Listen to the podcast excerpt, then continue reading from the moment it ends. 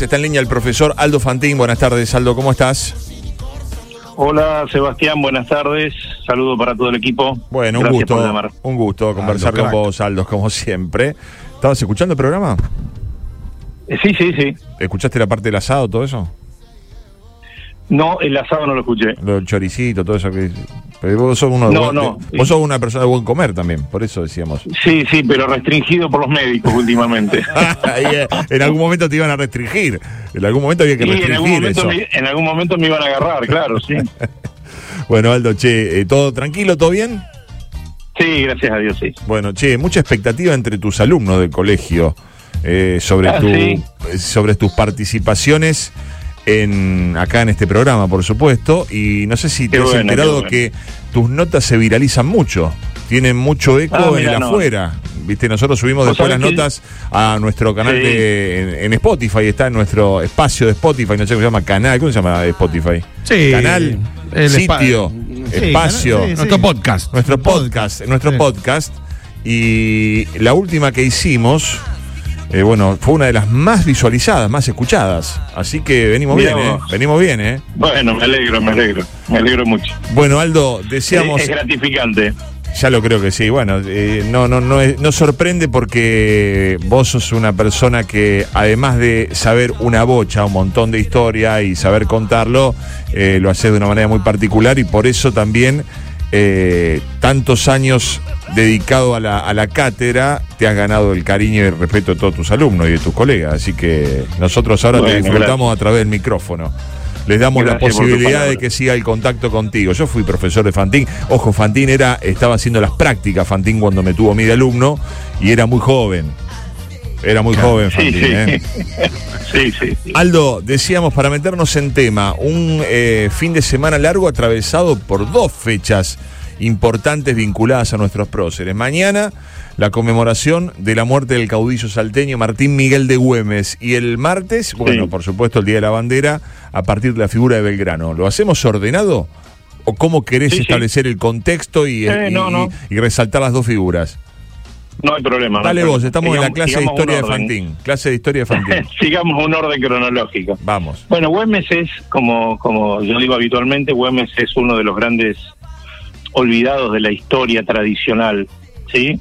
Sí. Gran representante del norte, eh, desde muy joven abrazó las ideas de la libertad, de hecho participó siendo un jovencito, un adolescente, en la defensa de Buenos Aires en las invasiones inglesas, en un hecho muy recordado porque un barco inglés que había varado en, en la costa fue tomado por asalto por la caballería dirigida por Güemes, eh, incautándose toda la mercadería que ellos traían para comerciar acá, eh, dando por descontado que obviamente iban a tomar Buenos Aires muy fácilmente. Para, para, vos decías, eh, adolescente, un, un joven de cuántos años Güemes en esa época. En esa época, en esa época tener 15 o 16 años y estar combatiendo era muy habitual. Claro.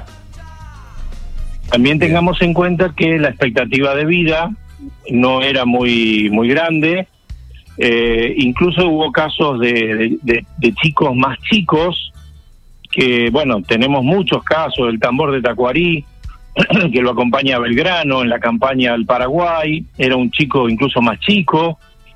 Eh, se me van algunos datos de la cabeza, pero el abanderado Mariano Grandoli en la guerra del Paraguay, que muere en la batalla de Curupaití con 17 años, era rosarino, y se envuelve en la bandera que está en nuestro museo histórico, incluso se pueden ver sus manchas de sangre en la bandera, eh, para que no cayera en poder de los paraguayos. O sea, era algo frecuente Sí, sí. en esa época que adolescentes combatieran. Bien. No era el concepto de adolescencia que se tiene hoy en día, Claro, claro, está claro. más que claro eso. Bien, volvemos a la Eh, figura de Güemes, sí. Sí, sí, Güemes se vuelve al norte, que era su, su tierra natal, Salta. Allí se desempeña como gobernador, tenía un predicamento muy fuerte entre las clases más populares. Y acá, gran parte, no toda, porque, bueno, si no caemos en las generalidades que nunca son exactas, gran parte de la, la clase alta salteña no lo veía con buenos ojos ¿Por qué? Porque preferían la seguridad del dominio español, pero la seguridad estaba dada en la seguridad de mantener los, los negocios y el comercio, ¿sí? Claro, claro. Y Güemes un poco este, fue en contra de eso, eh, pero bueno, fue muy destacado, él da origen a una fuerza militar eh, que si uno va hoy a Salta la va a ver en el Cabildo, en la Guardia, con un poncho rojo, con, con rayas negras, que es Sí. el poncho de los gauchos de Güemes, por eso Claro. llamaban los infernales. Ajá. Estos gauchos, que eran una fuerza irregular, eh, atacaban de sorpresa al ejército español, ¿Qué es una fuerza irregular? Eh, ¿Por qué decís una fuerza irregular? Porque no eran un ejército Claro, como se lo conocía claro, en esa claro. época, sino que era un poco guerra de guerrillas, Claro, claro. si vamos al caso. Bien. Eran pequeños grupos que atacaban, daban un golpe, se, se llevaban armas y así hostigaban en el monte salteño a las fuerzas españolas. Bien. Güemes, al frente de sus infernales, va a rechazar él, en vida, ocho invasiones al norte argentino. Y la última, eh, después que fue herido escapando de la casa de su hermana Macacha Güemes, eh, por los datos de un, de un soplón, de un traidor, eh, lo hacen sus infernales, eh, rindiéndole honores a Güemes y rechazando la última invasión a Salta. Vamos a ser concretos, a ver, gracias a Güemes tenemos Salta, tenemos Jujuy.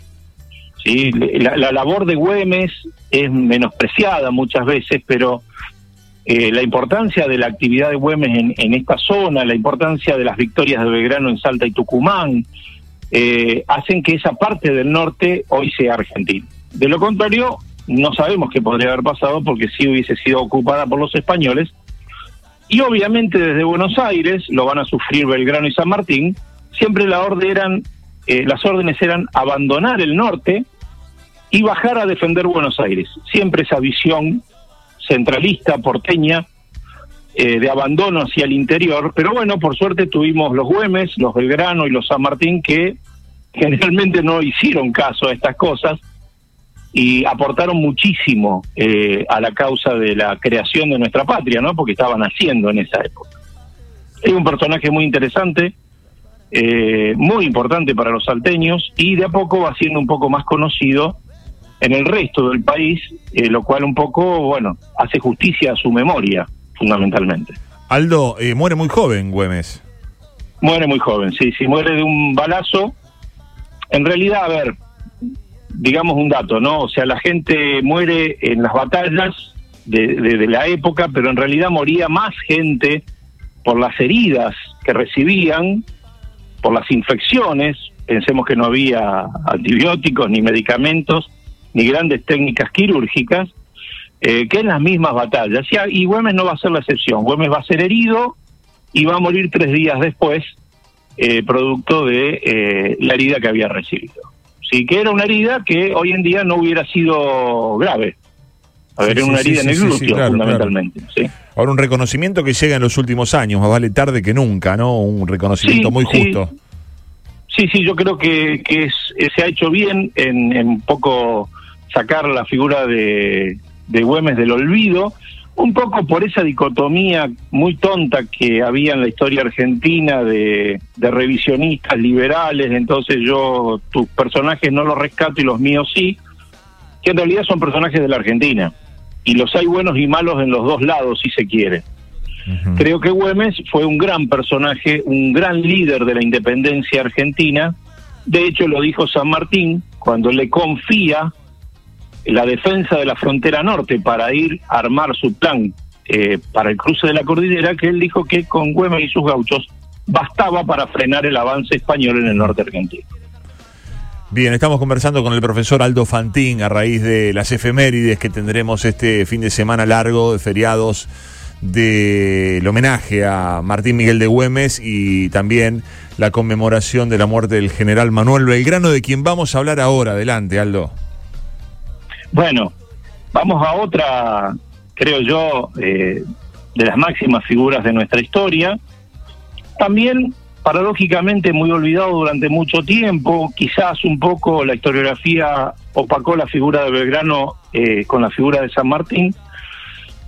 Pero bueno, Belgrano creo que fue eh, uno de los grandes, si no el más grande, junto con San Martín, eh, de nuestra historia. Sí, Belgrano era un personaje típicamente porteño, hijo de, padre italiano. De hecho, eh, en el pueblo donde nacieron los Belgrano en Italia hay un monumento que lo recuerda al general Manuel Belgrano. Él nace en Buenos Aires en 1770.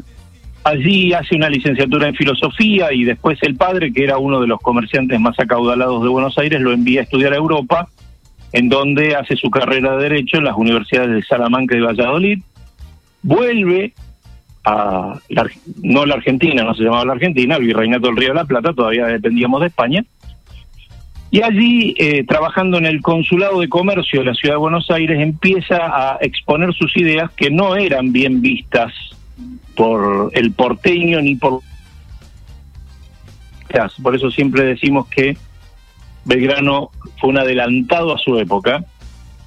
Educación para todos, capacitación en oficios, incluso para los indios, decía que no tenía que haber esclavos, creó escuelas de dibujo, de matemáticas, de náutica, que después el rey de España, una de ellas las va a cerrar porque la consideraba un gasto innecesario. Hablaba de la educación para las mujeres, él decía que la mujer y el hombre tenían que tener el mismo nivel educativo, y hablaba, paradójicamente, de una educación gratuita, obligatoria y a cargo del Estado. Una idea que la Argentina va a plasmar bastante tiempo después de Belgrano, y que revolucionó eh, el aprendizaje y posicionó a la Argentina eh, con la ley 1420 de enseñanza laica gratuita y obligatoria en la década de 1880 como uno de los países más avanzados en esa materia. Va a crear este, un par de periódicos en Buenos Aires, el Telégrafo Mercantil, el Correo de Comercio, se dedica al periodismo, sí, mucho, y eh, llegado el caso de la Revolución de Mayo, con sus ideas liberales, hay que decirlo, en, en economía él tenía ideas liberales, pero con un límite. Él decía que el límite tenía que ser una importación medianamente regulada para no perjudicar a la industria, eh, o a la pseudo industria, no había todavía industria, del lugar. Da un decidido apoyo a la Revolución de Mayo y bueno, es uno de sus grandes artífices ¿sí? es uno de los personajes integrantes de la primera junta. Y después, por esas cosas de la vida y por esas cosas de los personajes, él que era periodista, que se había dedicado a la filosofía, que se había graduado en Derecho, se convierte en militar, no siéndolo. Muchos, muchos lo critican porque no le va bien en la campaña del Paraguay para difundir las ideas de la revolución. Hay que decir que lo mandaron este, al muere, como se dice habitualmente, con una fuerza muy exigua contra las fuerzas de gobernador español del Paraguay, que lo eh, si bien vence en Tacuarí, pero es derrotado en Paraguarí. Vuelve a Buenos Aires y de allí la Junta lo manda al norte, ¿sí? El norte que era ese norte donde estaba Güemes, donde había que frenar el avance español,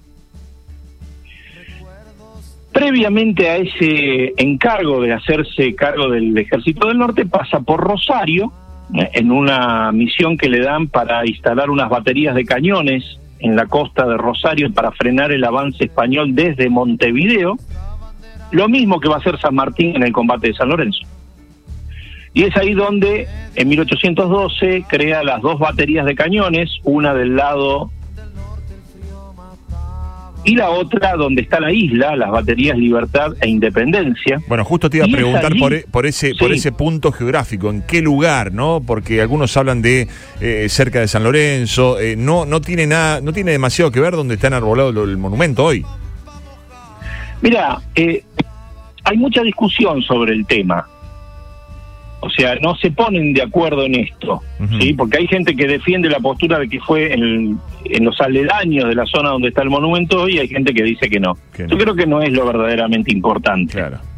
Sí se sabe que fue en la zona de Rosario, Bien. donde hoy está la ciudad de Rosario. En ese momento la pequeña villa del Rosario, ¿sí?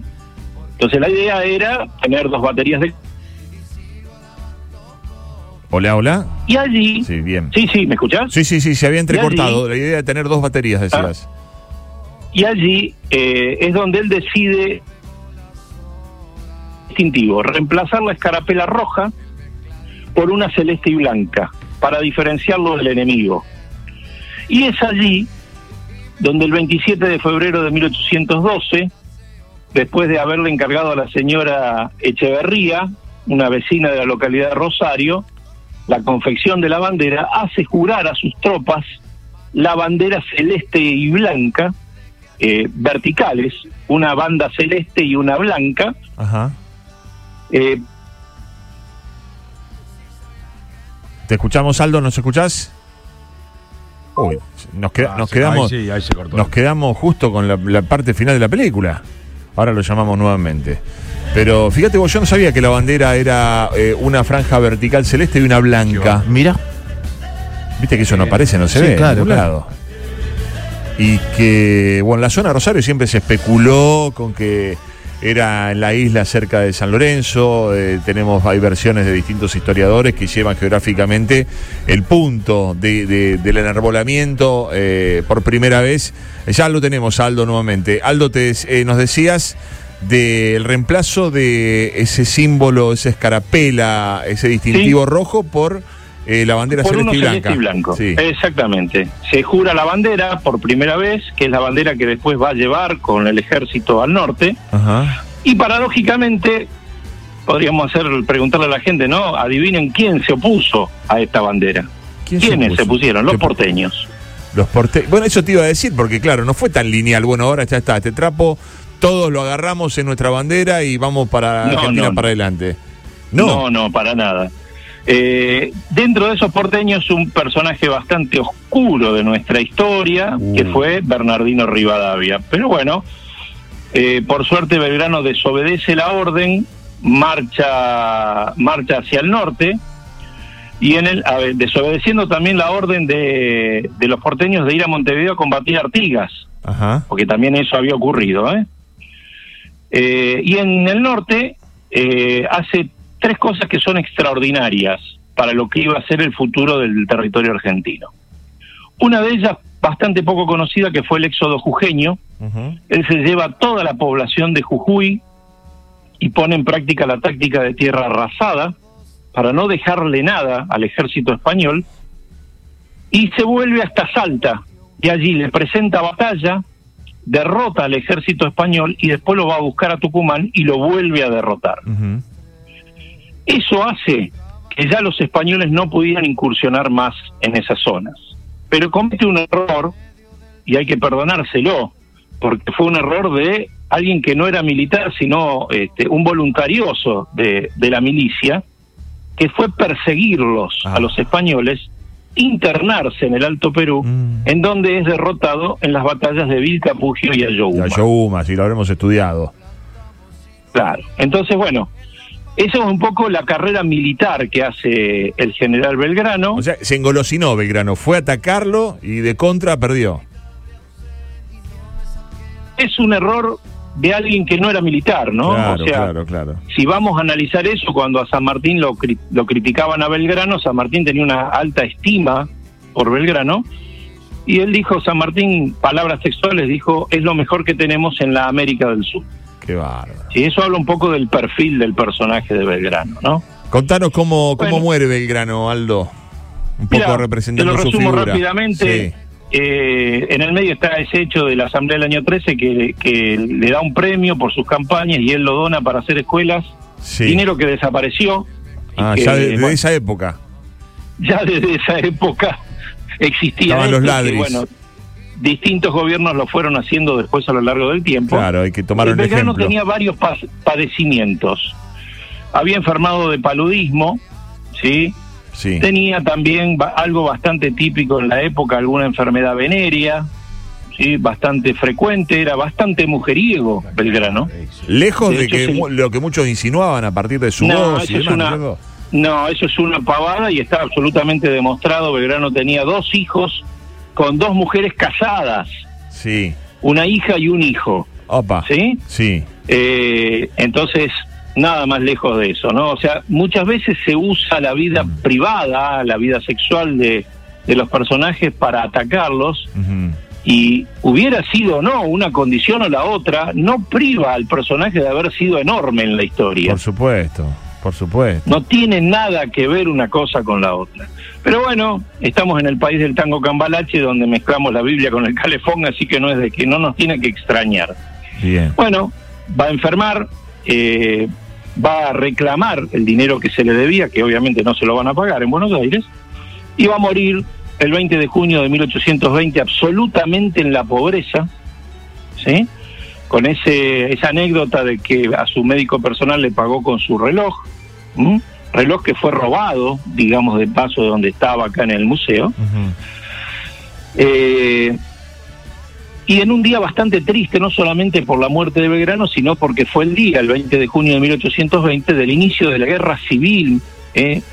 puntualmente no el día, pero la época del inicio de la guerra civil entre unitarios y federales, y el día que Buenos Aires tuvo tres gobernadores. Y bueno, la muerte de Belgrano, salvo un pequeño artículo en un periódico, pasó prácticamente inadvertida. Qué bárbaro.